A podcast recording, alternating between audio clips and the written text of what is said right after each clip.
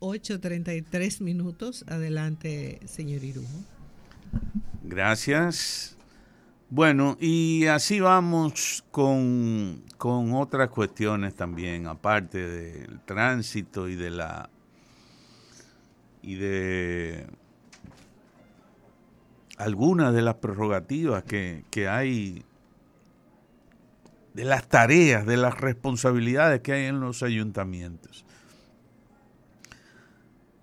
Yo creo que debería ser, bueno, o, o mejor dicho, es una propuesta, porque eso a veces de que las cosas deberían ser es porque ah, uno tiene ese criterio y uno cree que así puede, así puede funcionar bien, etcétera. Pero es que realmente preocupa mucho. Debería, debería, con todo e Intran, con todo y DGC, que a propósito del debería, debería ser una sola cosa. Si el Intran se va a encargar de regular el, el transporte, si va a ser la autoridad del transporte, de, de, o de la circulación de los vehículos, del tránsito. Entonces el organismo no puede ser una cosa aparte que va a atender siempre a, a repetir el clásico esquema eh, del macuteo. va a repetir el esquema del macuteo. El modelo original, por ejemplo, de la AMET, es decir, con su propia policía, la autoridad del transporte, con su propia policía. Eso no es que, que, que, la policía era de la los agentes de tránsito de la AMET no eran ni siquiera de la policía. Bueno, había algunos, porque tenían esa vocación. La vocación de policía de tránsito, se sabían bien las leyes, etcétera. Calificaron bien. Pero fíjense que el esquema fue crear la autoridad del tránsito en el transporte, sobre todo para los autobuses, todavía no había metro en ese momento, aunque ya estaba en proyecto. Pero la policía los agentes de tránsito eran de la AMET, no eran de la Policía Nacional, cuya tradición es que el Departamento de Tránsito de la Policía Nacional era una de las agencias recaudadoras. No era tan... No, no, no, no. Incluso, yo creo que hasta un reportaje hicieron una vez de un famoso tipo, un policía de tránsito, que estaba ahí en, la, frente al Parque de Independencia. Mercedes con, con palo hincado. Ese era como su punto de referencia. Y la tacita, ahí, frente a la cafetera de la tacita. Entonces, ese, ese era famoso y él sabía. Y él se lo decía a los mismos conductores incluyéndome, fui una de sus, en una ocasión. Entonces, es, eh, él decía, no, no, no. La gente que no le pagaba o que no le daba algo para él dejarlo pasar, que yo que él se lo decía, ¿no? No, espérate, yo tengo que reportar, yo no tengo que ver, yo no tengo que ver que tú debas tu matrícula y tú que sí o que tiene que pagarme porque yo tengo que reportar el jueves al supervisor. Y esta, y esta esquina cuesta tanto, tenía una tarifa. Él tenía que entregar los jueves tanto. Entonces, con ese criterio del macuteo, de que el policía de tránsito era el del chance, pero tú tenías, tú tenías que cantearte con él. Entonces, con ese criterio, no es verdad que tú vas incluyendo, porque oye, un modelo viejo con un modelo nuevo y reformado, que tú pretendes que sea la solución al problema del tránsito en una época moderna del país, del mundo, de la circulación.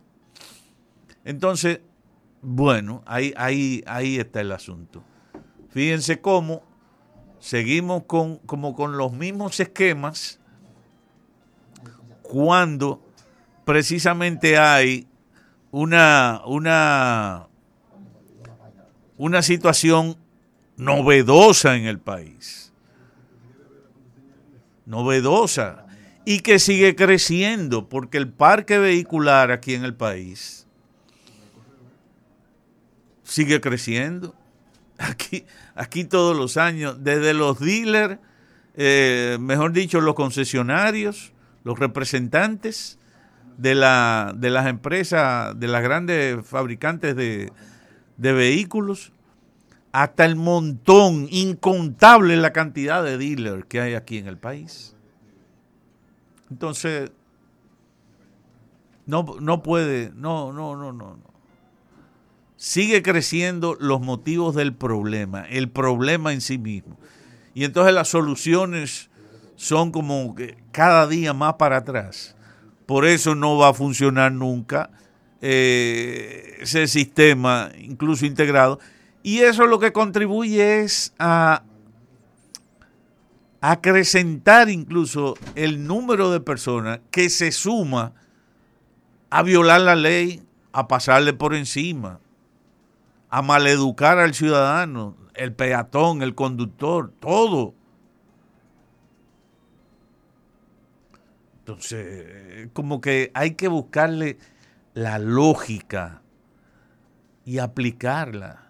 Puede ser, ah, que va a ser difícil, sí, pero óigame, si este país no comienza a corregir muchos de los vicios que viene arrastrando desde hace muchísimo tiempo. Ah, no, porque nosotros somos así. Ajá. Y entonces, ¿qué? Vamos a esperar que, se, que, que llegue el caos, que llegue el lobo. Definitivamente.